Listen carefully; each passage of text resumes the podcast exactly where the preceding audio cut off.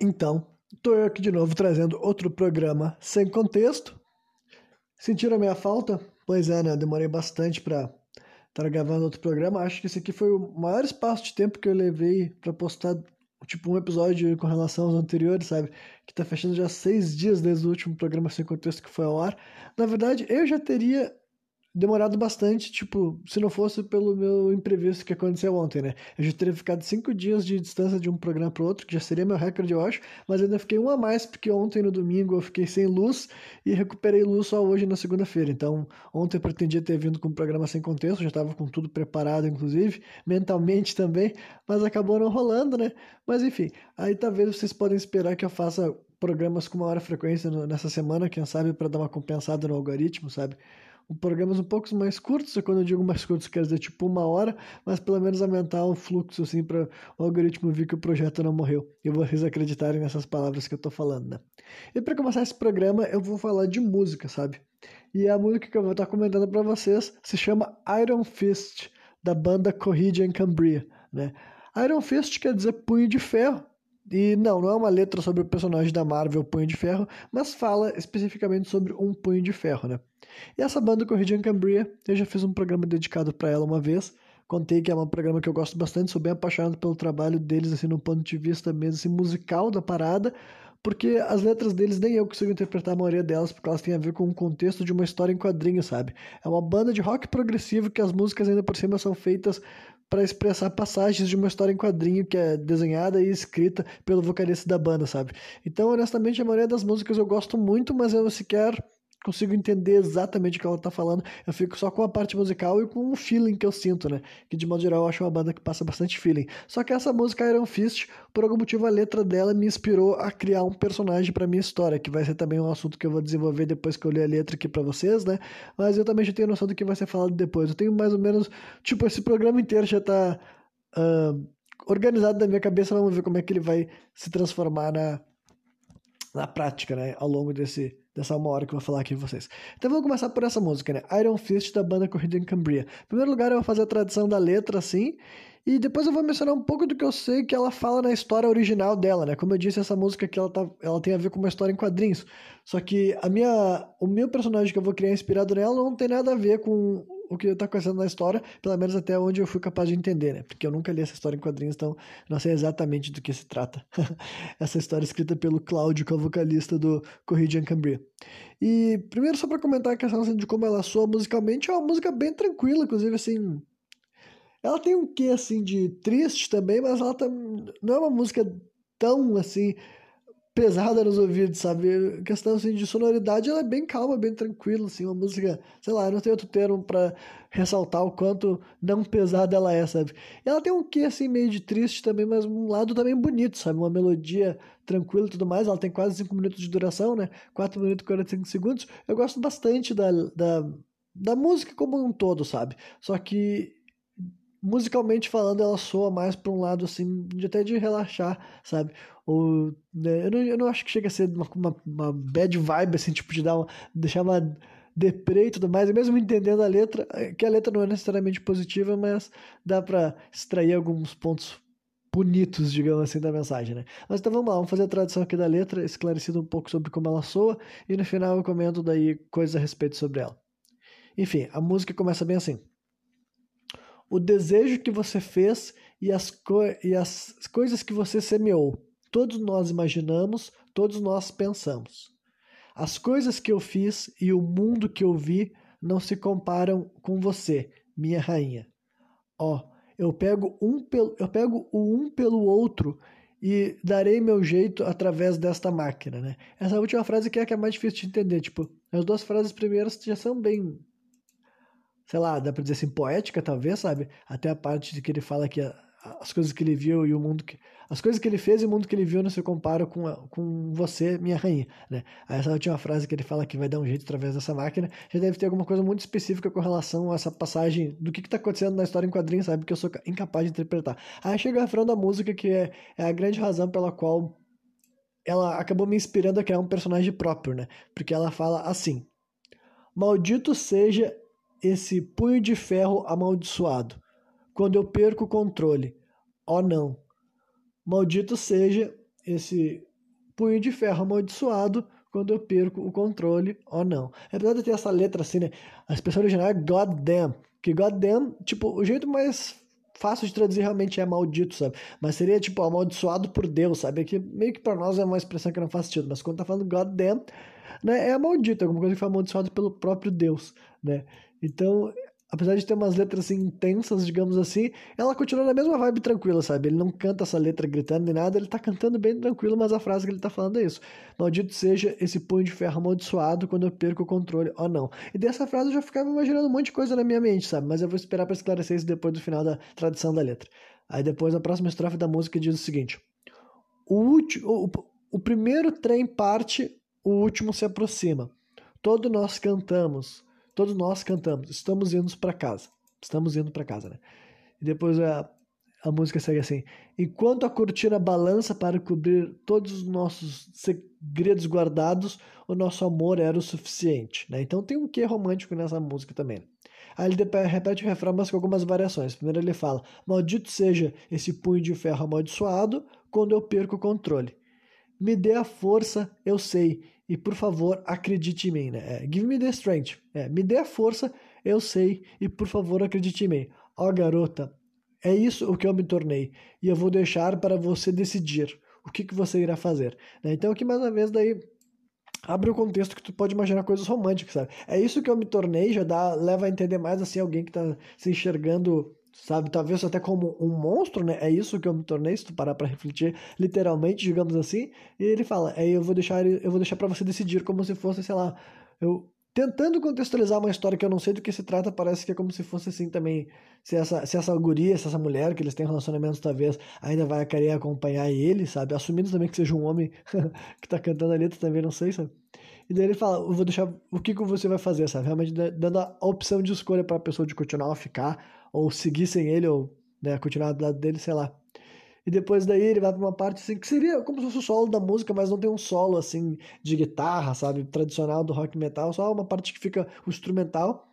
E daí duas frases que seriam basicamente a bridge da música, né? Uma bridge bem curta, que ele fala assim: porque eu não quero perder o seu abraço ou eu não quero perder o seu toque em mim, sabe? É que a, a, a, em inglês é your hold on me. Your hold seria o seu abraço em mim, mas meio que não faz muito sentido. Então, digamos que ele fala, porque eu não quero perder o seu abraço, eu não quero perder o seu toque em mim. Né? Então, mais uma vez, relata essa.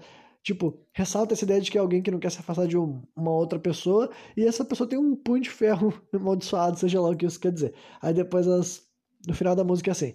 Uh, Maldito seja esse punho de ferro amaldiçoado quando eu perco o controle. Me dê ou não, por favor, acredite. Ó oh, garota, é isso que eu me tornei e eu vou deixar para você decidir. O que você vai, o que, que você vai. Aí depois ele vai. Em vez dele terminar aquela frase, ele parte para outra que diz o seguinte: apenas se lembre, não preste atenção neste punho de ferro, neste punho de ferro. Apenas se lembre, não preste atenção nesse punho ó nesse punho de ferro. Então dá para entender. Mais uma vez, é alguém que tem um punho de ferro, imagino que não seja uma metáfora, seja alguém nessa história que literalmente tem um punho feito de ferro, sabe? E por algum motivo esse punho de ferro ele não gosta muito dele, sabe? Seja lá porque que ele tem esse braço, o que, que esse punho faça, é alguma coisa que ele tem uma relação assim de ódio, parece, sabe? E depois eu, a parte final da música é uma variação do refrão que ele só fala mais uma vez. Maldito seja esse punho de ferro amaldiçoado quando eu perco o controle ou não Maldito seja, maldito seja, ele fica repetindo várias vezes. É, uh, maldito seja esse amaldiçoado, maldito seja esse amaldiçoado, né? God damn this cursed, God damn, God damn this cursed, God damn. E a última frase da música é maldito seja esse punho de ferro amaldiçoado, né? Então, meio que fica evidente porque que essa é a parte da música que ficou mais gravada na minha mente e ao longo dos anos, eu ouvindo ela, eu acabei criando um personagem para minha história baseado nessa letra, digamos assim. Não só nessa letra, mas também nessa letra. Então vamos lá, primeiro vamos esclarecer aquilo que eu fiquei sabendo do que, que essa música tá falando na, na história original, sabe? Na história em quadrinhos que ela tá feita para representar alguma parte dessa história, sabe? Pelo que eu entendi, pelo que eu vi de comentários de gente na internet, assim, sabe? Gente que supostamente leu a história, parece que tem a ver com uma parte de um acidente de trânsito, né? Então é bem louco. Tipo, não sei se é necessariamente de trânsito, mas é alguém que tá dirigindo um carro e essa pessoa tem. um veículo, sei lá se não é um carro, e essa pessoa tem um punho de ferro amaldiçoado, um punho de ferro que, sei lá, qual é o contexto dele na história, realmente não estou por dentro disso, mas né, essa pessoa tem um punho de ferro e ela está dirigindo, conduzindo o veículo e ela perde o controle, por isso que ela literalmente fala assim, maldito seja esse punho de ferro amaldiçoado, quando eu perco o controle, sabe, porque é bem no momento específico da história que ele supostamente está perdendo o controle do veículo e se acidentando, e isso vai causar algum problema. Mas né, tem, isso, é, essa explicação desse acidente de trânsito não justifica todas as outras frases da música, né? Que ele fala dessa garota, afinal, e ele diz que vai deixar ela decidir, decidir o quê, sabe? Realmente eu. É, dá, dá pra ver que sem ler a história eu não vou conseguir entender especificamente quem é esse personagem e por que, que ele tem essa relação específica com esse pão de ferro, né? Mas essa também nem era a minha intenção, no sentido assim que. Né, eu ter desenvolvido meu personagem originalmente, no caso, se inspirando numa música que é para relatar outro personagem, mas ainda assim eu acho que o, o que eu fiz na minha história é bem diferente, né? E aqui vai ser um momento que eu vou daí spoiler basicamente um possível público meu, um possível leitor meu, mas também não tem problema, né? O tipo de coisa que provavelmente se algum de vocês virem ler meu segundo livro, que é onde aparece a personagem inspirada nessa, nessa música, uh, vocês Talvez vocês se lembrem do que eu falei aqui, talvez nem se lembrem, porque, né, geralmente aqui é só para vocês ouvirem, refletirem, acharem interessante ou não, verem como que eu interpretei certas partes da letra, quis incorporar na minha narrativa e tudo mais, só para fazer, assim, um, um exercício de criatividade, sabe? Né, para vocês ouvirem essas informações e guardarem e estragar a experiência. Mas ainda assim eu vou comentar, um, eu, vou, eu vou falar para vocês mais do que os meus próprios personagens da história, nesse momento sabem desse poder dessa menina, né? Então eu já expliquei que é uma menina que tem esse poder, por algum motivo na minha história, essa ideia de ter um punho de ferro eu quis colocar num personagem feminino, sabe? É uma mulher, na minha história, ser uma jovem, sabe? 20 e poucos anos tal, isso não é importante. Né? Nem a aparência física dela também não vou descrever, porque isso não é importante.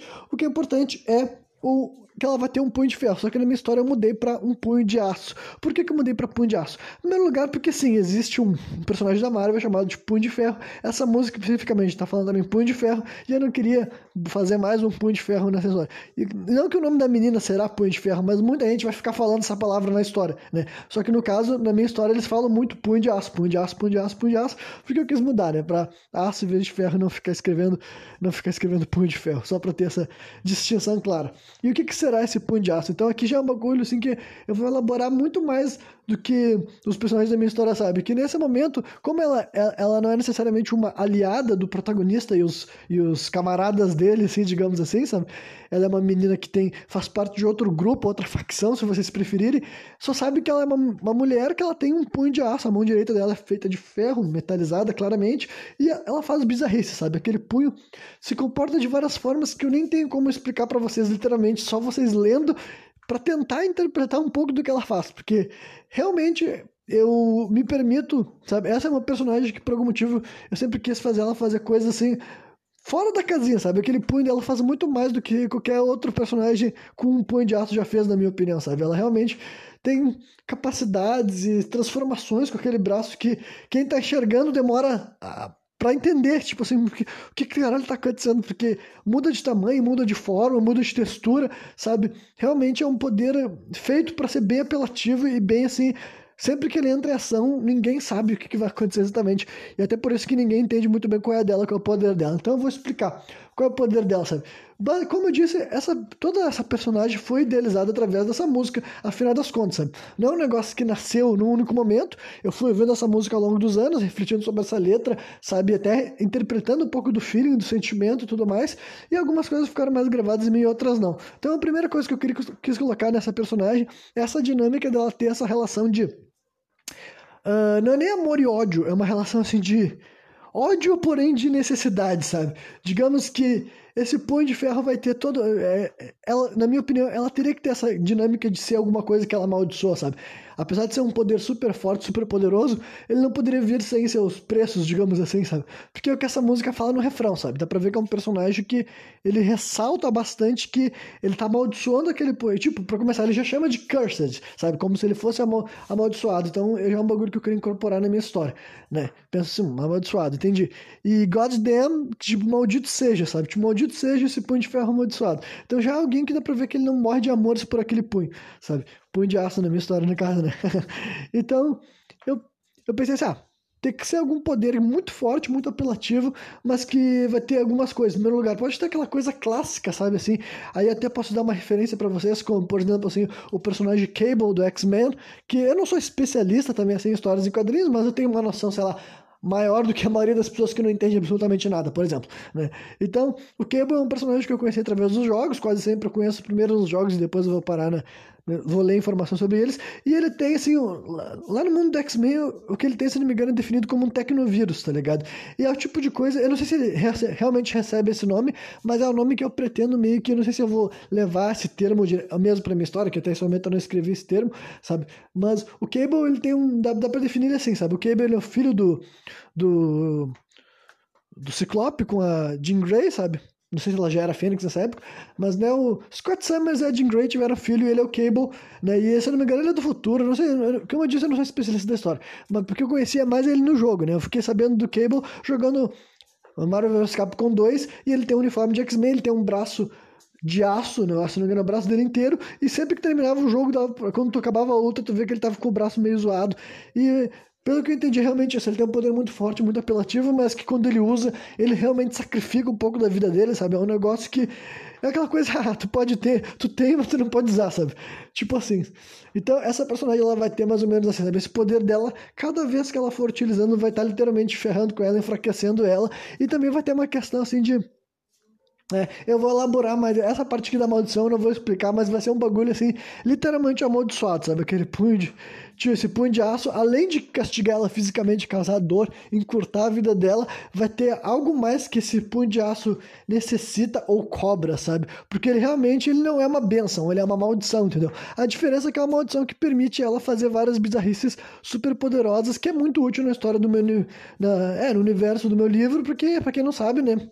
É um universo de, de so, fantasia sombria, com monstros, demônios e outros seres super poderosos. Então é bem, é bem bom tu ter um poder apelão como esse, mas ele será uma maldição e conforme os outros personagens forem descobrindo mais sobre ela, a origem por trás desse poder e tudo mais, eles vão descobrindo, ah, tá. Tipo, a origem eu posso dar para vocês, entendeu? Eu posso explicar do que que se trata, porque apesar de ser um spoiler, ainda assim eu acho que é uma coisa interessante para aguçar a mente do possível leitor e tudo mais, que é, é um dos na minha história também existe um grupo definido assim que inicialmente ele é definido como pentagrama do poder e depois ele se torna o hexagrama do poder que são os cinco e depois seis demônios mais poderosos que existem no, no universo do meu livro, sabe? Eles estão criaturas que em algum momento estavam no submundo ou no inferno, se vocês preferirem, e voltaram a pisar aqui na Terra.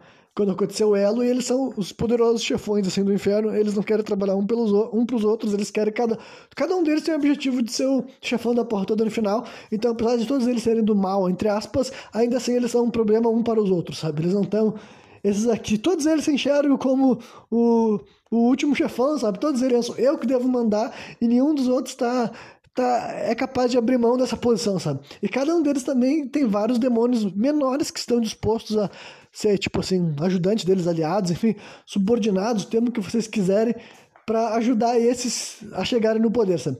E um desses demônios que compõem o pentagrama do poder é o Samael, sabe? Samael ele vai ser, daí na minha história, ele vai ser um demônio que ele vai ter esse quê uh, tecnológico, sabe? Na minha história, meio que isso não será muito abordado, sabe? Tipo, a maioria dos personagens não tem poderes que tu vincula com tecnologia, com coisas desse tipo. Tu enxerga eles fazendo coisas mais do ponto de vista realmente mágico, entendeu? Agora o Samael não, ele vai ter tecnologia, mas também, no caso, é uma tecnologia que no final das contas é mágica, sabe? Uma tecnologia infernal, se vocês preferirem. Só que ele vai ser um personagem assim que desde a primeira vez que todo mundo botar os olhos na cabeça nele, vai dar pra notar que ele tem aço, ele tem ferro, ele tem metal, e talvez ele tenha outras coisas que a gente enxerga como tipicamente de sci-fi, sabe? E não algo que tu enxerga assim no, no ambiente medieval. De, não que uma história seja medieval, ela é de fantasia sombria, sabe? Só que o, ele vai ser um personagem que ele vai ter mais assim essa pegada assim do tecnológico, sabe? Porque, bom, eu já não sei porque que teve esse capricho meu, sabe? Eu não sei se foi essa música que me fez definir. Realmente assim eu não me lembro tem algumas coisas a respeito do meu universo que é difícil saber a ordem que eu elaborei, sabe? Como é uma grande construção, como é uma coisa que eu estou desenvolvendo já faz mais de 10 anos, fica muito difícil saber quais desses, tipo, quais dos conceitos surgiram primeiro, quais dos outros vieram a partir daquele primeiro que foi desenvolvido, entendeu? Mas o Samael, essa é uma das coisas a respeito dele. Na minha história, o Samuel vai ser um demônio.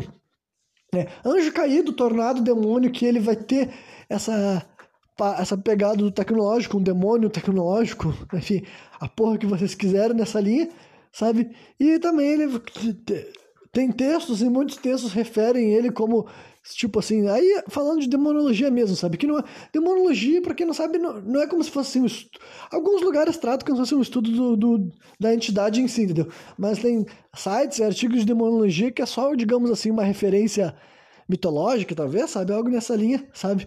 E daí, em textos de demonologia, várias vezes o Samael tem um título que é de Veneno dos Deuses, tá ligado? É uma, não sei se é uma tradução do nome dele, porque acho que não, porque Samael originalmente é o nome de um de um anjo, né? Como todos esses terminados em El.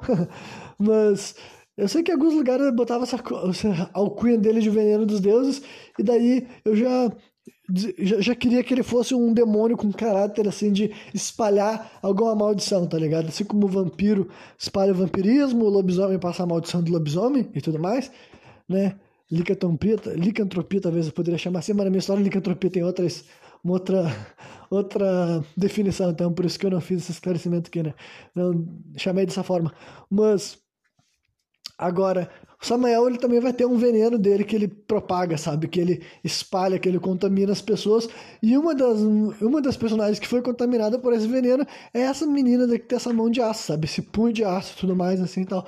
Só que daí tem mais do que isso, é só a origem por trás dos poderes dela, mas o qual é o que dessa maldição, entendeu? E qual vai ser o destino final dessa menina na minha história, vocês têm que acompanhar, né? Como vocês, como vocês viram aqui pela explicação, ela não é necessariamente uma heroína nesse primeiro, nesse segundo, primeiro livro que ela aparece, mas o segundo livro da história como um todo, sabe?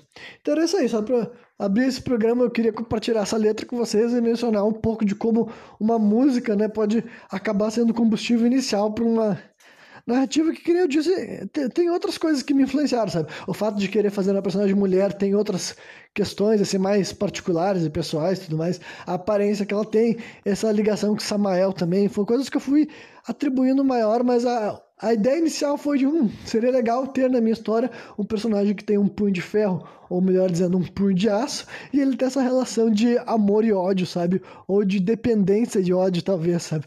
E utilizar aquilo lá é algo que tipo, vai acumulando um karma negativo, sabe? Fazer uso desse poder apelativo que ela tem não virá sem o seu preço. Então agora, dado esse primeiro assunto, digamos assim, primeiro e segundo assunto junto já talvez, o resto desse programa vai ser sobre um papo que rolou no Flow, que esse aqui também eu posso recomendar sem peso de consciência, sabe? Você pode ter certeza que eu tô falando que esse aqui foi um papo legal, interessante para conhecer alguma coisa. Eu não vou estar tá recomendando porcaria para vocês, não. Mas, recentemente, um dos últimos programas que do podcast do Flow foi com um cara chamado Miguel Nicoleles, sabe? E ele é um brasileiro, embora ele seja daqueles brasileiros que não viveu uma vida muito dentro do Brasil e tudo mais, mas ele nasceu aqui, né? Se criou no Brasil e tudo mais.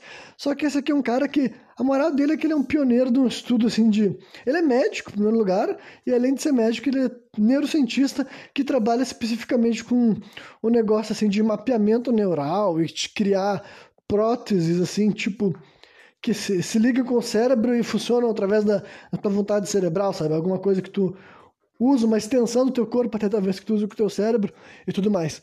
Então, ele é um cara que, resumidamente, quem ele é, porque ele falou, contou a trajetória dele no programa, né? Quem quiser ficar interessado depois de ouvir as minhas opiniões, as minhas constatações aqui, quiser ver o papo completo lá, tem três horas e meia de duração e tudo mais. Então, mas é um, um programa que eu já ouvi todo, né?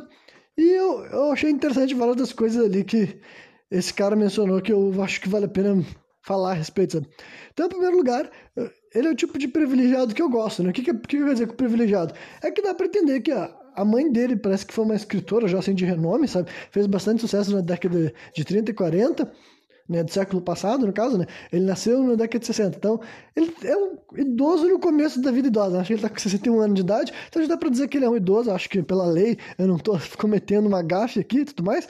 Só que ele ainda não é um velho, velho, velho. Ele ainda tem mais um tempo de vida nesse planeta. E mas esse cara daí, então, Desde os anos 80, ele está envolvido em projetos do cérebro fora do Brasil, entendeu? Ele cresceu aqui no Brasil, ele estudou e ele se formou aqui na, acho que é USP, sabe? É uma das grandes universidades de São Paulo tudo mais. Ele se formou aqui como, como médico primeiro e, e depois ele foi fazer, tipo assim, especialização relacionada a cérebro, entendeu? Lá nos Estados Unidos, nas faculdades fora dos Estados Unidos, e a vida inteira dele foi lá, basicamente, entendeu? Porque ele começou a fazer testes e tudo mais. Ele é bem envolvido em projetos, assim, que deram saltos, deram passos, sabe? Lá nesse programa tinha um, o Álvaro, que é um cara que eu já mencionei, que é um cara que trabalha com neurociência e, e o Álvaro várias vezes falou, o Álvaro é um pouco mais novo que ele, tipo, deve ter 40 e poucos anos, e ele disse que o, tra o trabalho inteiro da carreira dele era feito baseado nos avanços que esse, esse outro brasileiro estava fazendo, sabe? Os avanços que o Miguel fazia permitiu o Álvaro trabalhar aqui no Brasil com esses conhecimentos. Né? Então, esse cara ele foi bem assim nesse próprio programa levantaram assim que várias das coisas que ele fez, de como que em algum dia da vida desse cara ele tem que ganhar um prêmio Nobel, então tipo assim, olha, é o tipo de privilegiado que eu gosto, que tipo, se tu é privilegiado, pelo menos, ó, faz alguma coisa com esse teu privilégio, tá ligado? Se tu nasceu numa, numa, num ponto da nossa sociedade que tem mais dinheiro do que a maioria, tu tem mais possibilidade de acessar espaços do que a maioria, por, por razões além da tua da tua vontade, sabe? Assim como ninguém escolhe nascer com ou sem dinheiro, sabe o quê? Ou melhor dizendo, assim como ninguém escolhe nascer sem dinheiro, ninguém escolhe nascer com dinheiro. As pessoas só nascem, sabe? Então, se tu já nasceu no espaço que tem mais acesso às coisas, para mim o melhor jeito privilegiado é alguém que fez alguma coisa. E esse cara, tipo, indiscutivelmente ele fez, sabe? Eu não conheço ele, seja de esfera privada, mas olha, em questão assim, pública do que, que ele fez, do que, que ele, sabe, se empenhou para fazer, de realizar, de conquistar, são avanços que são de áreas que eu acho interessantes, sabe? Já falei aqui várias vezes de assuntos relacionados à neurociência e tudo mais, e algumas coisas eu posso mencionar até que eles deram bastante voz assim e tal, que, por exemplo, esse cara que estava por trás de um teste da Copa do Mundo, que eu basicamente realmente não me lembrava, justamente porque ele conta a fundo como foi tipo assim um boicote da FIFA, sabe? Se vocês pesquisarem, é o tipo de vídeo que está ficando mais famoso agora, justamente porque esse cara falou no Flow. Mas na Copa do Mundo de 2014, aquela que teve aqui no Brasil, teve ali o primeiro chute de um ser humano que não sei se ele era paraplégico ou tetraplégico, eu não sei qual é a questão, mas era um ser humano vestindo né, uma, uma roupa assim de robô, entre aspas, digamos assim, entendeu? É um exoesqueleto, o nome exato, sabe? Robô de exoesqueleto e ele chutava uma bola. E quando eu chutar a bola, é óbvio que não é chutar assim atravessar o estádio, mas eu quero dizer que ele mexia, ele utilizando o cérebro dele para controlar o exoesqueleto, ele conseguiu movimentar o pé dele para frente, empurrar a bola para frente, e isso daí foi tipo, cara, sem exageros, deu um bagulho revolucionário, fantástico, sabe? Um puta de um avanço, só que se vocês procurarem pelo vídeo, vocês vão ver que é um clipe assim de 7 segundos, sabe? É muito, tipo, para mim é muito feio, sabe? Eu não tenho tempo para dizer. Eu não sou sabe? Se tem duas coisas que eu não defendo, é, tipo a FIFA e Copa do Mundo, esse tipo de coisa, para mim é ridículo, sabe? Não importa, sabe? Qualquer coisa que as pessoas venham querer passar pano, justificar, para mim é um absurdo que tenha feito aquilo ali, sabe? Pelo que ele contou a história, ele disse que quando ele recebeu, tipo, ele falou assim: olha só, eu fazer um ser humano chutar uma bola na estádio do futebol, na FIFA, você, na abertura do Copa do Mundo vai ser um bagulho fantástico. Quando ele contou essa história, os caras entenderam o que, que ia acontecer, falaram, deram um minuto para ele, aí depois, chegando perto do programa, do programa não, perto da abertura, encurtaram para 30 segundos, e daí mais adiante no dia lá falaram que é, vai ser 19, se eu não me engano, eles conseguiram fazer menos de 19 foi ao ar 7 segundos, tá ligado? Simplesmente isso é uma palhaçada, realmente deveria ter repercussão.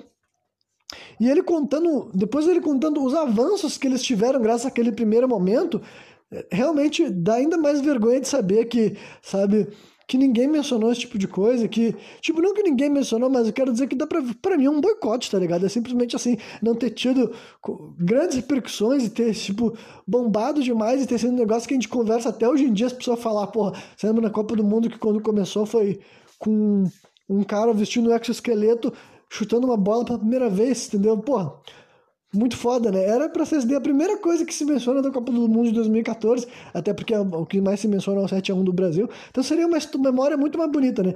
Mas como a FIFA cagou e tudo mais, e. Né? Pelo menos agora esse cara daí foi no Flow e comentou o tipo de coisa que a internet tá aí. Já tem vários vídeos desse negócio, tipo, vários vídeos curtos aparecendo, porque simplesmente a gravação original eu acho que não tem, sabe? Meio que não tem uma gravação mostrando tudo que deveria ter sido. Mas o que eu ia dizer dos avanços que vieram depois disso daí é que através do relato desse cara e, e deles continuando esse tipo de teste com o exoesqueleto, que é a área desse, desse médico neurocientista, sabe? O Nicoleles, é tipo, ele começou a constatar que as pessoas realmente começavam a recuperar movimento de áreas que elas não sentiam há muito tempo, e o fato era essa extensão mental, tipo, esse exoesqueleto era manipulado pela mente da pessoa, sabe? É, vai, é engatado no cérebro dela e ela veste aquela roupa, entre aspas, entendeu? E é óbvio que ele ainda não faz assim, Tipo, não são movimentos grandes, bruscos, não vai sair correndo com aquele robô, entendeu? Realmente, para mim, mas é só pelo fato do cara ter conseguido mexer e depois, sem a roupa, o cara ainda consegue mexer. Tipo, é um bagulho que eles foram notando ao longo do tempo, fazendo teste, sabe? De. Com, não digo várias, várias pessoas, mas com algumas pessoas, sabe? Ele mencionou que, sei lá, de, ao longo dos anos eles fizeram tratamento com 12 pessoas, dessas 12, 8 recuperaram algum movimento num, em partes do corpo que antes disso. É, para começar, nem eles imaginavam que isso ia acontecer, entendeu? Que a pessoa ia conseguir se movimentar sem o exoesqueleto.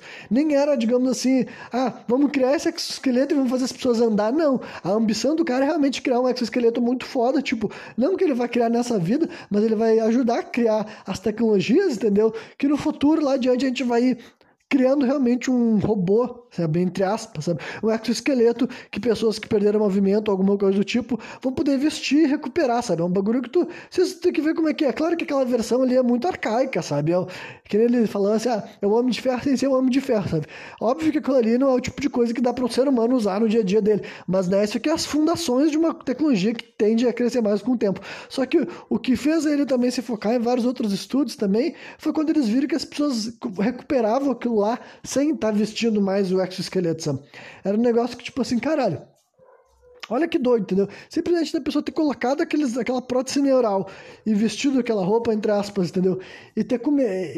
Que nem o cara falou, o cara disse que sentiu a bola no pé dele, sabe? Sendo que nem foi o pé dele em si que tocou, foi a, a, a, a perna do exoesqueleto que tocou, mas ele sentiu como se fosse nele, para vocês verem como é realmente o tipo de coisa que hum, talvez, mesmo sendo cientista trabalhando naquilo, tu não pense que vai funcionar dessa forma, sabe? Aí eles foram descobrindo que, tipo, realmente o ser humano tem essa capacidade de uh, enxergar extensões como se fosse parte deles, sabe? Aí ele deu exemplo, assim, por exemplo, assim, tenistas, que se tu medir para eles calcular a distância do braço, ele, tipo, do, do, pontos do braço deles, eles calculam automaticamente como se eles estivessem assim, segurando a raquete na mão, sabe? Tipo, o cara tem uma experiência tão grande com aquela ferramenta, com o uso daquilo lá, que o cérebro dele associa aquela extensão que tecnicamente não tem vínculo com a pessoa, como se fosse uma parte dele. Aí também deram exemplo pro lado negativo, que é aquela história de dor fantasma, sabe? Que quando as pessoas perdem um membro, o membro pode continuar doendo, sabe? Tipo, tem gente que não tem uma perna e ele sente dor na perna pro resto da, resto da vida, sabe? E é um bagulho que meio que a própria ciência meio que não. Tipo, até hoje também assim é curioso, tipo, curioso, sabe? Como é que o cara tá sentindo dor de um, algo que nem tá lá, sabe? Ao mesmo tempo que assim, a pessoa tava, passou por vários problemas, seja acidente ou uma questão uh, genética, talvez, que fez com que ela não conseguisse mais caminhar. O fato dela colocar uma, um exoesqueleto e usar uma prótese neural que faz com que ela tente, sabe, ela se enxergue podendo se mover, a longo prazo persistindo nesse tratamento, entendeu? Não é assim, vestir a roupa um dia, estou andando amanhã. Mas eu quero dizer que, cara, é um bagulho que ele falou assim, não era nem para aquela pessoa voltar a mexer a perna, sabe? E quando vê, ela consegue mexer com o exoesqueleto, ela senta e a gente fala pra ela, tenta mexer a perna, ela mexe uma perna, depois ela mexe a outra.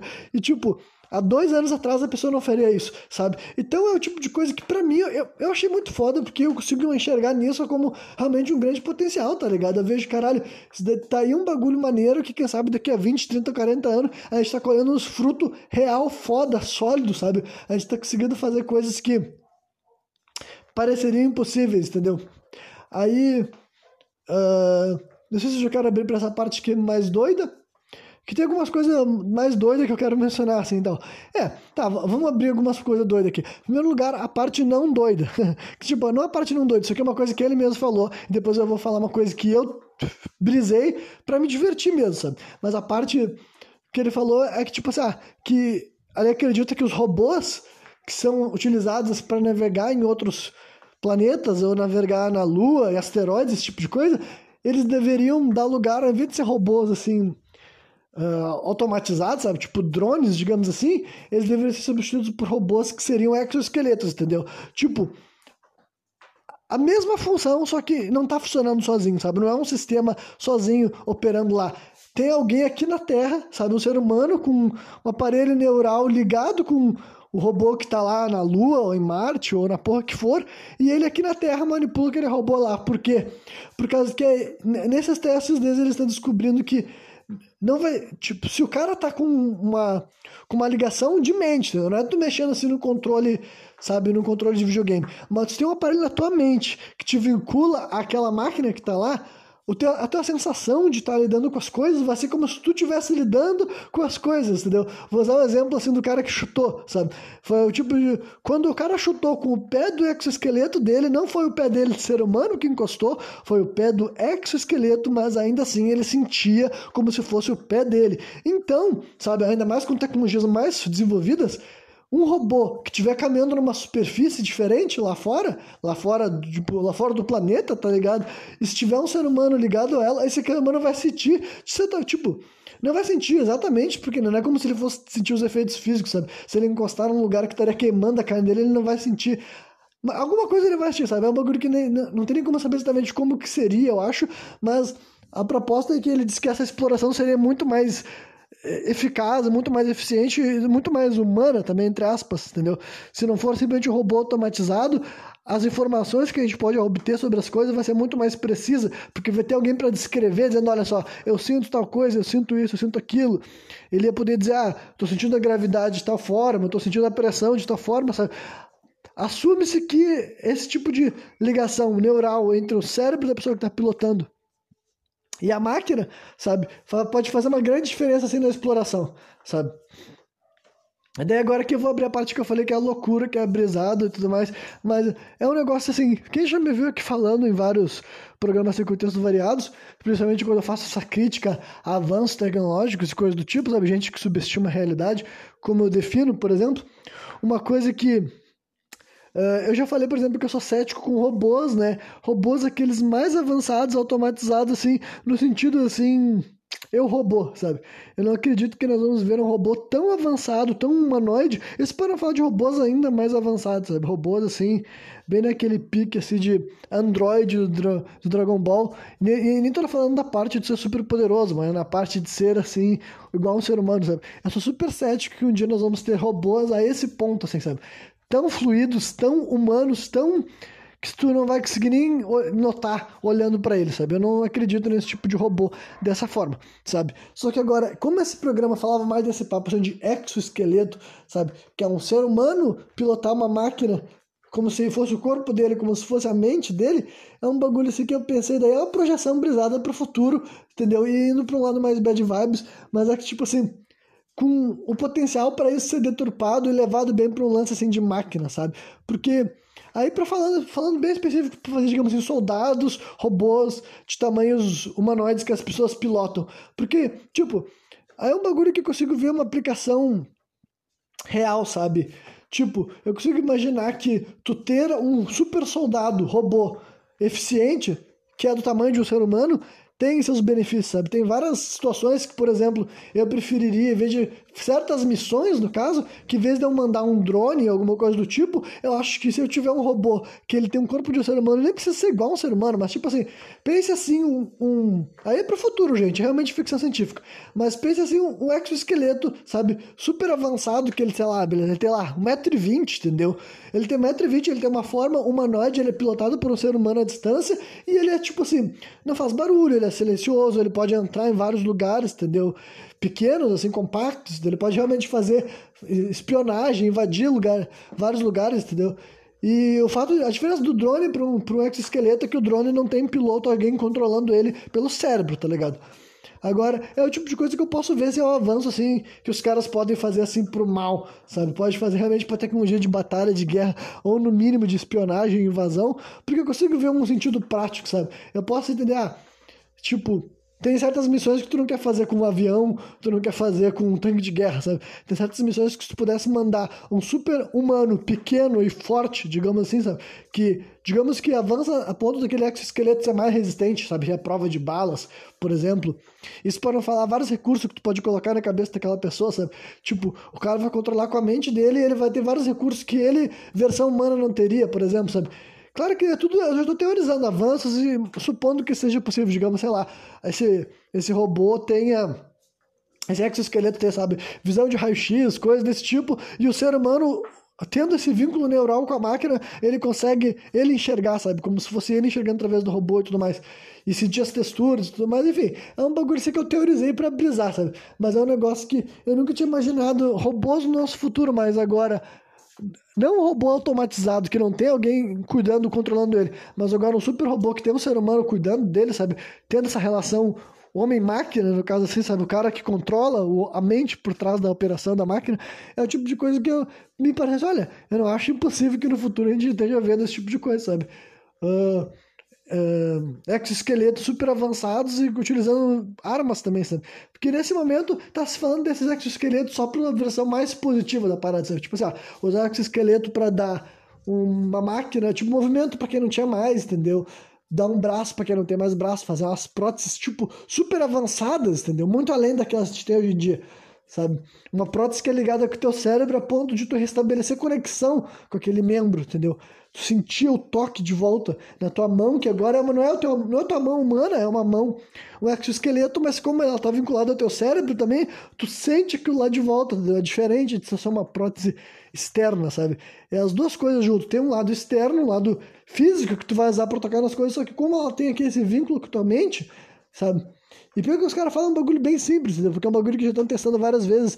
Tipo, tu, como tudo começou em testes com animais, começou em testes com os ratos, que não vou entrar aqui nesse momento, nesse programa, porque é um bagulho polêmico, entendeu? Esse não é o mérito do que eu tô falando aqui nesse, né, nessa parte do programa, né? Então, esse daí foi um dos bagulho que esse cara falou que eu achei bem interessante. Eu falei assim, nossa, que foda, né? E outras coisas legais que eu posso falar dele é assim que parece que ele fez, ele fez um projeto, parece não, né? Ele realmente falou que ele fez um projeto assim de uma escola científica e técnica lá no Rio Grande do Norte, sabe? Escolheu a cidade de Natal porque era uma cidade com um grande número assim de gravidez de risco, entendeu? Muitos bebês que morreram no nascimento e muitas mães que morreram no nascimento dos seus filhos. Então foi um lugar lá que essa escola ela ia incorporar várias das coisas que eu sugeri aqui que deveria acontecer, sabe? E pelo que eu vi, realmente aconteceu, sabe? Eles fizeram mais de uma porque deu certo. Teve, começou a ser feito em 2003, se eu não me engano. Essas escolas, em 2013, deram um boost no projeto e hoje em dia, pelo que eu sei, ainda existe lá na região norte do país alguma dessas escolas. É aquela coisa que, infelizmente, o problema é que não tem mais, tá ligado? Porque aí ele deu um relato lá de como isso funcionou, tá ligado? É uma escola que pega, assim, tipo, eles cuidam das mães, né? Isso é a escola. Né? A escola, entre aspas, entendeu? cuida das mães porque já está preparando aquele aluno que está sofrendo pré-natal para ser aluno, entendeu? Tipo, já tá realmente está tá ajudando a mãe e preparando ela para quando aquele aluno for ter acesso àquilo lá ao colégio. E é óbvio que nesse momento aqui é o tipo de coisa que entra naquilo que eu tinha falado a respeito naquele programa sobre. Como posso dizer assim? De reestruturar, modificar o nossos, nosso sistema educacional, digamos assim, sabe? Isso daí, as aulas que essas crianças, que esses jovens têm lá, totalmente influenciadas pelo famoso método científico e tudo mais, ajudava elas a aprender principalmente sobre ciências, mas até mesmo sobre se integrar, sabe? Deu para ver que realmente era, era, um projeto que, além de ambicioso, e deu certo, sabe? Foi, tipo, foi replicado e tudo mais, só não foi mais replicado porque não teve ainda mais investimento. Mas, embora até hoje em dia esteja funcionando, não tem mais investimento do Estado, não sei desde quando, parece que desde 2016, que não tem mais investimento do Estado para essas escolas se manterem mas eu acho que tem pelo menos investimento privado para continuar indo adiante, sabe? Porque antes também tinha um Estado no meio e foi replicado, que eu falei, para outras regiões do Brasil e tudo mais, sabe? É o tipo de escola que as crianças vão no período que elas não estão indo para o colégio, sabe? E ele disse ali que a intenção era criar um, um lugar que as crianças adorassem ir, entendeu? Porque era um negócio que eles tinham que fazer além da escola, entendeu? Não é um substituto para o colégio tipo, aquele que é convencionado, digamos assim. Só que ajuda muito mais, né? Pelo menos ali pela declaração que ele falou, é que foi realmente assim um super sucesso, super acerto, sabe? A escola funciona no caso, sabe? Não tem alunos que não aprendem, não tem o, o conteúdo não chega, claro que eles também tem todo um todo um, um, um, sistema assim de reestruturar essas pessoas, reestruturar essas famílias, né? Evitar que essas mulheres tenham uma gravidez de risco, que nem eu falei, chega começa desde o processo assim, de pré-natal. Então, para mim parece assim, realmente sabe, um negócio bacana, sabe? Eu não tenho como ouvir esse projeto ter andado para frente e ver isso com maus olhos, sabe? Para mim é o tipo de coisa que uma pena que não seja ainda mais replicado, porque entra bem naquilo que eu falei, sabe? É óbvio que dá pra gente criar um sistema de ensino muito mais funcional, muito mais eficiente do que esse que nós temos aí, né? Tipo, de modo geral, esse programa conteve várias coisas assim, teve várias várias das falas desse cara eram assim uma argumentação e uma uma validação de coisas que eu já tinha posicionado aqui, sabe? Explicado de outra forma, claro, e, de uma, e também do ponto de vista assim, de quem estuda e sabe aquelas coisas, mas tem várias das coisas assim que eu já, sugiro aqui, sabe? Então, para mim também eu me sinto bem vendo, ah, não, finalmente está aparecendo alguém que estuda o cérebro e valida algumas das coisas que eu compartilho nos meus programas também e tudo mais, sabe? Convicções que eu tenho e tudo mais. Porque o, parte do parte dos avanços que esse professor fez e tudo mais é sobre o negócio que ele definia assim como. Agora me esqueci o termo, acho que era network cerebral, sabe? Eu não me lembro como é que era, por causa que ele falava alguns termos em português, alguns termos em inglês, sabe? Não é tipo assim supla, mas quer dizer que a linguagem científica, de vez em quando, ele usava alguns termos em inglês, né? Que daí é, é aquela, tipo, que foi ele que, um dos caras, né? Ele e o, tipo, e o mentor dele, que ele, que é um cara que já tá morto, norte-americano, esqueci o nome, Joe Chapin, parece, ele e esse mentor dele que foram pioneiros em vários dos testes que, tipo, comprovam coisas que eu já acreditava, no caso, sabe? Como, por exemplo, assim, a noção de que o cérebro das pessoas realmente trabalham juntos, sabe? Pra, fazem esforços coletivos literalmente, sabe? É um bagulho que ele quer que a ciência avança para esse lado de estudar mentes humanas em coletivos e não só separadas, porque a gente já foi bem longe no estudo separado da mente humana e não que já tenha, já sabe-se muito, mas eu quero dizer que tem muita coisa que simplesmente com a tecnologia de hoje em dia sequer tem como descobrir, entendeu? Então ele acha que um passo interessante da evolução da, da análise do cérebro humano é ver esses cérebros em conjunto, porque vários dos testes que ele fez que comprovam isso sabe? Ele fez, ele fez com animais, que é, por exemplo, assim, fazer três macacos controlar o mesmo objeto virtual, sabe? Com o cérebro, com o poder da mente, que é basicamente assim. E, e, nesses testes que eles puderam comprovar, cada macaco tinha controle de um eixo e os três cooperando com o pensamento, eles conseguiram fazer aquilo lá funcionar. E olha que eles nem sabiam que eles estavam cooperando, sabe? Daí era para por causa que eles, cada um deles tinha controlar a mão virtual, porque controlando essa mão virtual eles tinham acesso a, a, um suco de laranja, sabe? E todos eles queriam suco de laranja e fazia com que eles entrassem em sincronia em relação àquele objetivo, né? E tudo usando a mente, sabe? Era um braço virtual, eles não controlavam com as mãos, sabe? Então, assim, é um bagulho que eu sempre achei, sempre acreditei que existisse essa conexão mental, sabe? Embora nós não tenhamos, assim, Muitas pessoas não têm convicção nisso, mas é um bagulho que já está até já, já tá até na esfera científica da parada, que realmente o, aquele negócio que eu falo, que eu acredito que o ser, o ser humano é um ser assim coletivo, até de um ponto de vista, digamos assim, uh, não sei se dá pra chamar de cerebral, psíquico, neurológico, ou todos esses termos, sabe? Também já já está se comprovando uma realidade, sabe? Justamente por causa dessas áreas dessas áreas que pesquisam realmente as atividades cerebral, sabe? O que, que o cérebro humano está fazendo em várias das coisas. Um assunto também assim, que eu achei interessante que ele mencionou é que eles entraram bem naquela pauta de ah, se o livre-arbítrio é ou não é uma. Se o livre-arbítrio existe ou não existe, porque uh, estudando o cérebro, uma das coisas que a gente foi descobrindo que Tipo, tu realmente pode ler os pensamentos das pessoas, no caso, né? Se tu tiver com aqueles eletrodos colocados assim no cérebro da pessoa e lendo a atividade cerebral dele e tu já entende como é que funciona, tipo, já tá acostumado, sabe, ah, o que cada um daquelas partes do cérebro coordena, tu consegue, ah, um pouco antes da pessoa fazer algo, tu já consegue saber que ela vai fazer aquilo, sabe?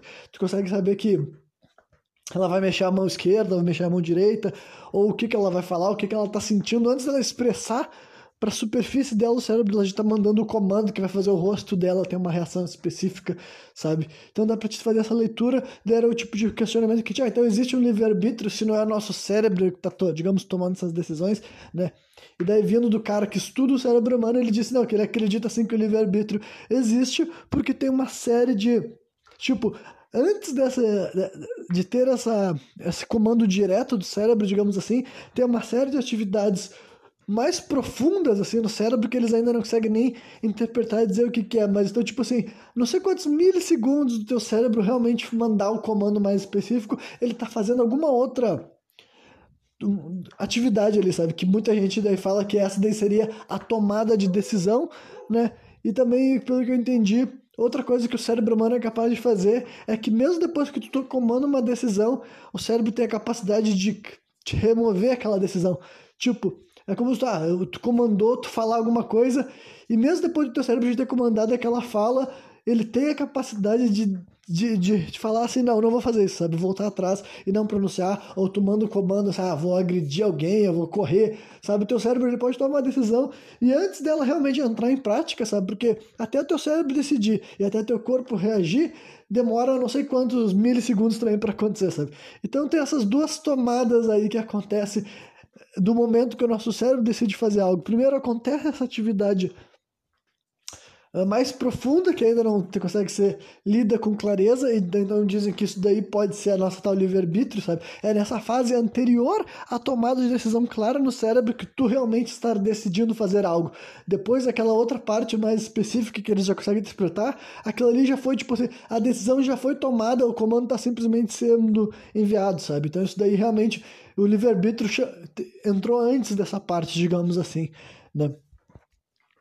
E outra coisa dele também que ele mencionou, que são todas coisas assim que, na verdade, eu não tinha nem anotado, sabe? Pra esse programa que eu nem fiz roteiro, eu tô simplesmente puxando assuntos que eu penso, ah, isso aqui é interessante de mencionar, isso aqui é interessante de mencionar, isso aqui é interessante de mencionar, que é num... Eles falaram especificamente do nome do Elon Musk, e mais uma vez, daí eu pensei, bom, finalmente alguém que estuda ligado em ciências e ligado em tecnologia, tá, também tá falando algumas das coisas que eu, eu sendo um leigo, já cansei de apontar e não entendo porque pessoas mais estudiosas que eu também não apontam, né? Mas daí ele apontou, falou especificamente de que, ah, ele sendo um cara ligado à área da neurociência, né, e do exoesqueleto, ele ouve falar muito desses negócios do Elon Musk, como por exemplo o Neuralink, e ele falou assim, ah, não, que não vai, que ele não gosta do que o Elon Musk faz de fazer essas, de ficar vendendo ideias que não vão acontecer, sabe? Ele falou especificamente isso. Ele disse que esse lance do, do Neuralink é impossível, tipo, considerando as coisas que o Elon Musk vendia para conseguir fazer essa empresa dele bombar, sabe? Que, por exemplo, quando eles estavam falando desse negócio assim, do exoesqueleto e das coisas neurais, cerebrais, eles entraram nesse negócio, ah, não é que nem o bagulho do Neuralink, que o, Elon Musk quer colocar o chip na cabeça do ser humano e a gente vai poder fazer upload de conteúdo, sabe? Literalmente, tu vai ter um chip na tua cabeça, aí tu vai aprender francês ou grego e tu simplesmente faz o upload daquele conteúdo pro teu cérebro, sabe? E daí, o, esse cara daí, que daí, olha, eu não, eu não sou neurocientista, entendeu? Mas o Elon Musk dizia que vai fazer isso e esse cara daí que é um que é um médico e neurocientista bem influente nas áreas deles, sabe? Da área dele tem pós-doutorado desde 89 e ele disse que não tem como isso acontecer, entendeu? E daí ele fala, ó, esse negócio de upload de conteúdo direto pro teu cérebro e download da tua consciência para viver numa máquina, sabe? Isso daí não vai acontecer. E ele falou, olha, em primeiro lugar, tem mais. Eu já falei por que eu acreditava que esse tipo de coisa não ia acontecer, mas eu não me lembro exatamente o que, que eu disse. Eu teria que ter ouvido no meu programa que eu menciono isso. Mas o que ele fala é que Hoje em dia a ciência não compreende o cérebro humano como algo digital, entendeu? Então não faz sentido dizer que a gente pode inserir um conteúdo digital dentro do cérebro humano, porque o cérebro humano não é digital. Ele está mais para uma, para uma ferramenta analógica e honestamente eu não saberia te definir exatamente o que, que separa a ferramenta analógica e digital. Tipo, eu entendo, por exemplo, assim, a gente chama de relógio analógico e relógio digital. Eu entendo, eu sei o que é relógio analógico e relógio digital, mas agora definir por que, que o cérebro entra como algo analógico e não, sei lá, biológico, não sei por que, que merece esse título, entendeu? Mas foi o que o cara falou. O cara falou: olha, o cérebro humano é analógico, não é digital. Então, simplesmente, em questões bem simples, essa é a primeira razão de que tu não vai poder simplesmente fazer download do teu cérebro para uma máquina. Tipo, uma máquina não entende o cérebro humano. Se tu tentar forçar qualquer aparelho a compreender o que acontece no cérebro, ele fracassa, ele falha, ele não vai conseguir entender, ele não vai fazer as tomas. Ele não vai funcionar que nem um cérebro funciona, sabe? De forma super simples. E a mesma coisa que tu não vai poder simplesmente colocar um conteúdo digital para dentro de um cérebro humano e ele vai conseguir entender aquilo lá como se, sabe, ele tivesse aprendido de fato aquela, aquele negócio. Então ele fala que esse tipo de coisa que o Neuralink, essa parte do Neuralink não é verdadeira, sabe? Alguns outros avanços que podem acontecer, ele disse que ele não é contra os outros avanços, sabe? Avanços, tipo assim, ele disse não necessariamente de chips, sabe? Mas algumas espécies de implantes, assim, realmente pode trazer alguma espécie de benefício para a pessoa. E ele acha que essas coisas vão caminhar junto com os exo exoesqueletos e tal. Mas agora, parte do discurso do Elon Musk, ele fala que simplesmente é uma mentira, sabe? Não funciona. Eles não falaram especificamente do espaço sideral. Eu gostaria de ver alguém realmente também abordando aquilo que eu falo de que eu não entendo porque que as pessoas estão obcecadas em falar que, que sobre viagem no espaço, sendo que não tem qualquer comprovação de que a raça humana é capaz de viver no espaço sideral, sabe? Tipo, pelo contrário, a gente sempre vê que a raça humana, se ela sair do planeta Terra, ela começa a passar mal, ela começa a ficar doente, ela começa a se fuder rapidamente, sem muita demora. Mas então, né? Uh, esses deles não mencionaram, mas o negócio da. da. Neuralink, ele falou, eles falaram, ah, ele, ele falou especificamente, tipo assim, o Elon Musk também ele não cria nada, né? Todas, as, todas essas marcas que hoje em dia as pessoas associam ao Elon Musk, nunca ele é o iniciante desses projetos, sabe? Seja porque ele realmente acredita nesses projetos ou ele tá fazendo só um processo assim, de marketing, sabe? Realmente eu não sei o quão, sabe, apaixonado ele é por essas indústrias que ele decide se tornar representante. Mas agora, a Tesla ele fala que ela foi o cara lá esse o Miguel, ele fala que foi desenvolvida por três alunos deles e alguns desses, tipo, alguns desses alunos ele já tinham uma certa tipo divergência por causa que realmente ele fala assim, ah, são os projetos que ele não fala que são interessantes, mas ele não vê viabilidade para aquilo lá funcionar, para ajudar as pessoas. Ele entra especificamente nesse discurso, né? Que existem duas formas de ciência sendo feita: é gente que quer fazer ciência para conseguir dinheiro e gente que quer fazer ciência porque está realmente buscando alguma espécie assim, de avanço. Pode ser demagogia ou não, daí eu não conheço esse cara, para eu botar minha mão no fogo por ele, mas eu realmente acredito que existem esses dois tipos de cientistas, sabe? Tem gente que está interessada em fazer pesquisa e aparecer com algo útil e realmente aplicável, funcional para a vida humana, e tem outras pessoas que só querem realmente, sei lá, tornar um projeto deles rentável e o objetivo final seria lucro, sabe? Mas eu realmente acho que dá para que existem os dois tipos de pesquisadores nesse mundo, né? Então, ele disse que alguns dos alunos dele que formaram formaram a a como é que é a mesma empresa que eu tô falando até agora, a Neuralink, tipo, já tinha um objetivo mais de fazer grana mesmo, entendeu? ele já divergia desses caras, só que a maioria desses caras nem tá mais na empresa, e a, o nome que mais tem a ver com essa Neuralink é o Elon Musk, e ele disse, é, esse negócio aí de download de conteúdo e upload de conteúdo não vai funcionar dessa forma, né? Então, eu já estou chegando perto de uma hora de programa, acho que eu só vou fazer um encerramento por aqui. E se tiver mais coisa, alguma coisa que eu quero falar sobre esse papo, eu dou continuidade do próximo, próximo programa, sabe? Acho que eu só posso encerrar mencionando assim que uma das coisas assim que. Outra das coisas, né? Que esse cara mencionou que eu penso que legal, que é o tipo de coisa que eu, eu também menciono, mesmo a gente sendo pessoas bem distintas, com realidades e vivências bem distintas. Foi quando ele pegou e falou assim que ele vê que dentro da área dele Sabe, é, acho que a pergunta era especificamente sobre Deus e ele começa com uma resposta que indica que ele é ateu barra agnóstico, sabe? Que ele fala, ah, tem uma relação muito boa com Deus, Deus não acredita em mim, eu também não acredito nele, sabe? Então é uma resposta ateia ou agnóstica, eu diria, né? Só que depois ele faz os crescimentos que, tipo, ah, que quando ele era mais jovem, ele era bem ferrenho contra essas questões, sabe? Para mim, ele, ele disse que ele era bem aquela coisa assim do de ser pelo que dá pra entender que ele era bem de pregar pró-ateísmo, digamos assim. E daí que o tempo foi passando, ele foi vendo certas coisas, ele foi refletindo. Pelo que, é, pelo que eu entendi, não passou por uma experiência realmente transformadora desse ponto de vista espiritual, sabe? Mas pelo menos ele foi é, estreitando assim as descrenças dele, sabe? Tornando elas assim, bom, quem sabe tem coisas a mais do que eu posso ver, do que eu posso entender, do que eu posso compreender. Mas uma coisa que ele menciona, por causa que ele menciona assim, ah, porque eu vejo que eu, eu vejo que parte do, da pessoa, das pessoas que fazem ciência são muito dogmáticas, sabe? Elas tratam a ciência como se fosse uma religião. E eu nunca quis me tornar uma dessas pessoas, sabe? Eu sempre quis usar a ciência como ferramenta para buscar por melhorias, por avanços, para ver se uh, né, o que mais eu poderia descobrir e provar para os outros. Só que tem um monte de gente que na hora de lidar com a ciência, usa ela cheia de dogmas, cheia de, ah, isso não tem como acontecer, isso é impossível. Isso, sabe? Simplesmente a pessoa praticamente vai contra aquilo que ela mesma está descobrindo, sabe? Ela está encontrando evidência que sugere coisas novas e ela começa a se limitar e tudo mais.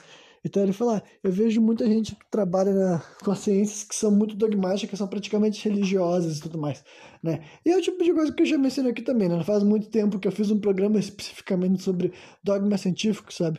De pessoas que Uh, eu, eu acho que esse é o verdadeiro trabalho de cientista, sabe? E a neurociência, para mim, é interessantíssima nessa, nesse quesito, porque é uma área que o que os caras costumam falar é, olha, a gente não sabe, sabe? Porque muitas das coisas eles já estão descobrindo, eles já sabem, mas é tudo, em questão de proporção, o cérebro ainda é um tremendo mistério, sabe? Esse cara daí mesmo disse que ao longo do. Quando ele começou a fazer testes para identificar neurônios e tudo mais, na época lá, isso foi nos anos 80, sabe? Antes dele do. do como é que é mesmo que ele falava? Esqueci o nome do cara. Tipo, me lembro o nome do cara, mas não lembro qual é o nome que ele chamava o cara. Não era tutor nem mestre coordenador, se não me engano, sei lá. Mas ele e esse superior dele, assim, que começaram a fazer testes com 10, 20, 30, 40 neurônios ao mesmo tempo, sabe? Fazer um mapeamento. E isso daí ainda é cerca de 5% dos neurônios, né? O número que ele falou, que também acho que é bom para terminar esse programa, daí deixar aberto para um próximo gancho, quem sabe, né? Que é que o número de neurônios que existe dentro do nosso cérebro é maior do que outra coisa que a gente. Neurônios não, de células. De células que existem dentro do nosso cérebro é maior do que qualquer outro corpo vivo que a gente tem conhecimento, sabe? Eu não sei quantos bilhões, é 8 ponto, não sei quantos bilhões de células dentro do nosso cérebro, e a gente só consegue compreender cerca de 5% delas, tipo, mapear, entender exatamente que uma dessas coisas afeta. Ele fez uma comparação dizendo que nós temos células dentro do nosso cérebro equivalente à quantidade de galáxias que tem no universo, sabe? Então eu achei daí um paralelo bem bem bizarro, sabe? Tipo, para quem, para quem não é ateu, então é ainda mais tipo assim, é uma coisa que ainda para eu sendo uma pessoa espiritualizada, entendeu?